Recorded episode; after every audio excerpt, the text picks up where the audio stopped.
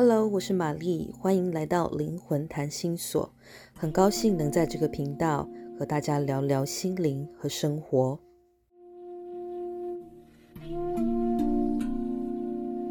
第一集呢，我想和大家分享的是什么是灵性，以及灵性和生活究竟有什么样的关系。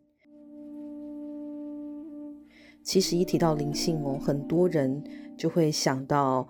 很神秘呀，很玄呐，甚至也会感觉有一些怪力乱神。那也有些朋友对灵性是感到兴趣的，可是基于以上的原因，不知道该怎么样开始，想要入门也找不到适合自己的管道。那我想借由今天的这个机会，跟大家分享我自己是如何踏上灵性的道路，以及这趟旅程为我的生命带来什么样的改变。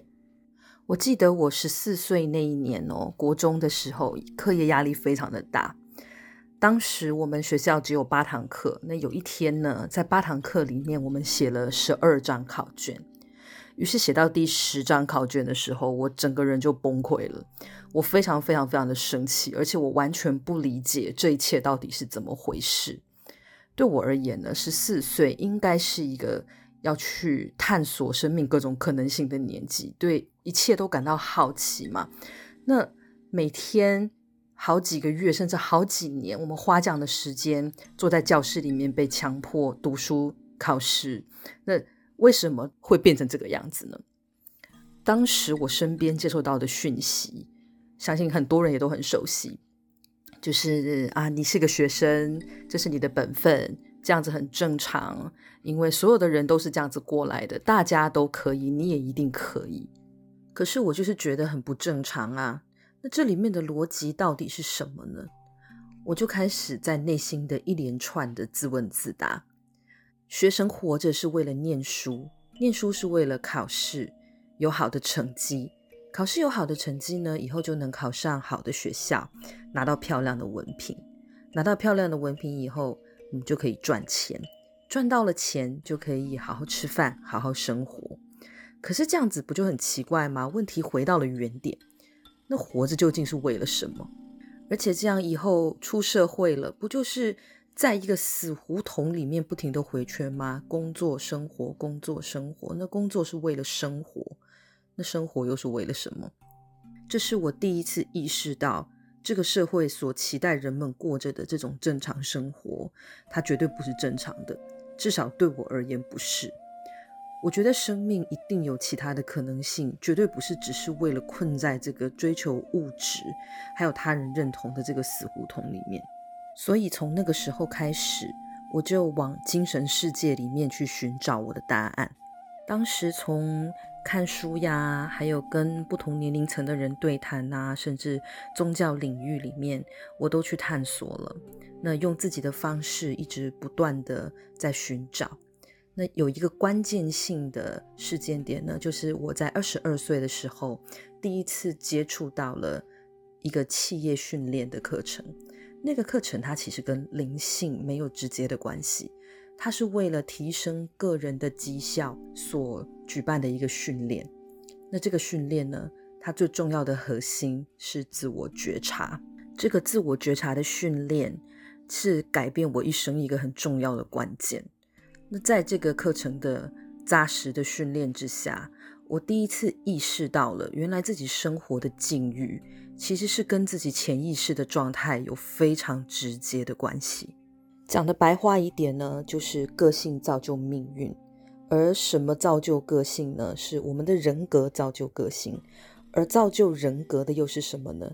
其实是在我们没有意识到的、没有觉察到的那个潜意识非常深的地方，我们有一些过去的经验，有一些模式和盲点，在里面设定了我们的人格。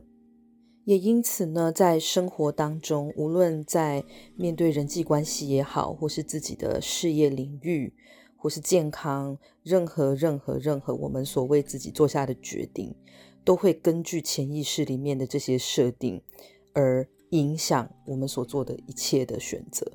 可是最可怕的是，通常我们是不自知的。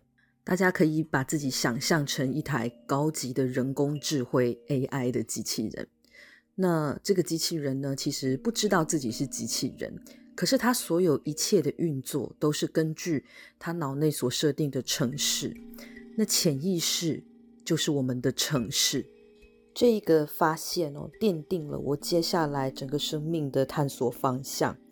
那在接下来的很多年当中呢，我一直不停的反复操练自我觉察这件事。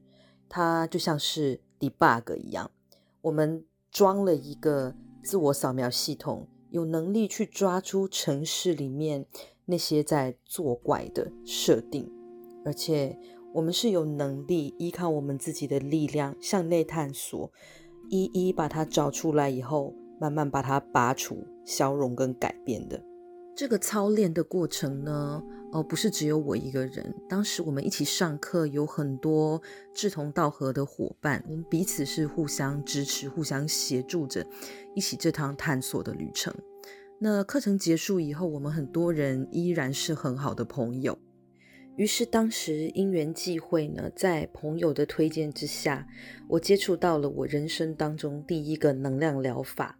那这又开启了另外一扇完全不一样的大门。在接触各式各样不同的能量疗法之后呢，呃，像是灵气呀、水晶啊、声音的一些疗愈方式啊，我有实际的感受到这些呃正派的，我很强调正派的能量疗法，的确是对于帮助稳定精神世界或是调整身心的状态，它是有所帮助的。那看似是完全不一样的领域，其实呢，它和精神世界的关联也是非常密切的。在一段时间的探索过后呢，我发现其实不管是怎么样，看起来再厉害的能量疗法，最终的目的都还是为了协助我们回到根本，也就是继续 debug、继续自我觉察这件事情上面。那要有深邃的自我觉察的能力呢？跟我们是否能够安定的下来，是否能够诚实的面对自己，也有很大的关系。于是静心变成我一个很重要、很重要的锻炼。那大家听过的，可能冥想啊、打坐呀、正念呀，这些指的呢，都是同一件事情，都是可以帮助我们更加的安定下来，更加的诚实面对自己的内在。可以跟自己独处。当我们呢能够完全摒除外来的刺激，例如说像三 C 产品啦，哦，那就只是专注的把注意力放在自己的内在，感觉你的身体，感觉你的想法或是情绪，这样子在长时间的锻炼之下，你就会开始对你内心真正的感受会非常的敏锐。那么这个时候呢，自我觉察也会变得更加的清晰，还有透彻。那么走上这样灵性探索的路呢，究竟对我的生活带来什么样的影响？我可以跟大家分享的是，这个影响真的非常的全面。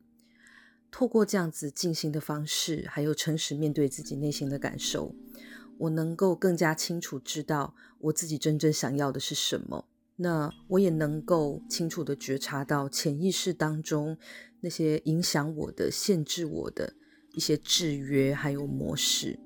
所以我就能够在生活里面更加选择我真的想要的那种生活方式。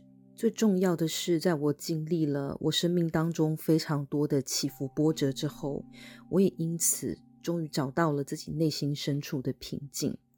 至今已经这么多年了，我依然还在学习的道路上。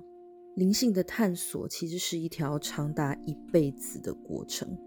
那对每一个人来说呢，它都是独一无二的。每一个人都会有不一样的体悟和感受，而我分享的呢，是我自己的经验，还有在过程当中的种种体会。对我而言，灵性究竟是什么呢？它就是我从十四岁那年开始，至今依然在寻找的答案。人究竟为什么而活？生命究竟为什么而存在？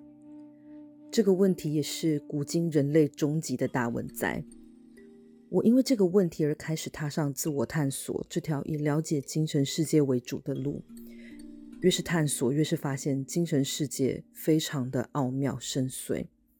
跟哲学、艺术、信仰、神秘学，甚至是科学，都有千丝万缕的连接。以后呢，会有机会慢慢的和大家分享。如果呢，你也开始觉得生命不是只有工作、生活、上班、下班，生命不是只有追求物质、追求其他人还有社会价值的肯定，你也想要找到生命其他意义的可能性的话，那么或许你也准备好开始踏上属于你自己的灵性道路了。这是一趟非常伟大的旅程。了解你自己，永远是这个旅程的第一步。不管是透过阅读相关的课程、占卜，或是运动、创作，任何你有共鸣的方式，只要能够帮助你更加贴近你自己的内心，更加了解你自己，它都是一个很好的方向，都是一个很好的开始。或者最简单的，你也可以继续收听灵魂谈心所。